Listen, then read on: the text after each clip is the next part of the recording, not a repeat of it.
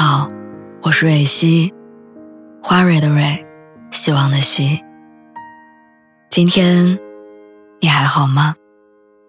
你可以在微信公众号和微博中搜索“蕊希”，每天晚上我都会用一段声音陪你入睡。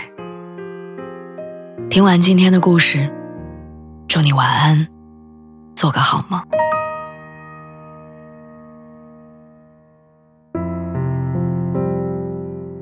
谈恋爱久了，爱就成了最不起眼的事儿。身边好多恋爱超过一年的人都曾经跟我说过类似的话，他们以过来人的身份告诫我，不要把恋爱想得太美好，甜蜜的爱情永远只属于热恋期，热情一退，两个人就只剩下左手摸右手的日常。这话听上去偏激，但好像又让人无法反驳。就拿我和我男朋友来说，刚在一起的时候，每次见他都会提前两个小时化妆选衣服。现在就算顶着油头素面朝天，好像也不在乎。刚在一起的时候，白天约会见面，晚上各自回家，还聊天到深夜。后来两个人睡在一张床上，各自玩着手机，困了扭头就睡。有一次我心血来潮的以“爱你”为关键词搜索了微信的聊天记录，结果发现。跟我有最多这两个字的，是代沟。最近因为疫情突然反复，我住的小区被要求隔离观察，只能和男朋友一起在家办公。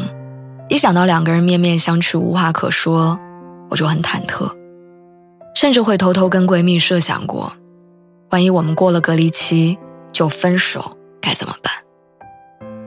但事实证明，我想多了。不仅如此。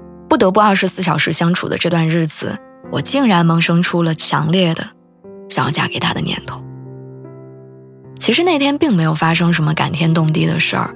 事实上，那天我们俩连话都没说几句，各自坐在长桌的两边，低头忙着工作。中间我觉得饿，就去拿零食吃，顺便洗了两个桃子，一个给自己，一个放在他手边。坐下来才发现，早一些的时候，他给自己接水。也顺便把我的水杯续满了。我的脚踩住椅子边，一边啃桃子，一边看着对面埋头工作的他。他脚上的卡通拖鞋，我也有一双；他穿的条纹睡衣，我也有一件，也穿在身上。他手边的水杯、桃子，我都有一模一样的另外一份。就是在那一刻，我突然之间意识到。其实不知不觉，我们早就已经习惯了跟对方平分人生的生活方式。他也许真的不再像热恋的时候张嘴宝贝闭嘴爱了，但他现在每一件做的事情都会自动默认我是跟他一起的。我们也许不再常常说爱，不是不爱，只是因为我们找到了更安心也更有意义的相处方式。我无比确信。他即使是那个不说话，也可以给我足够安全感的人。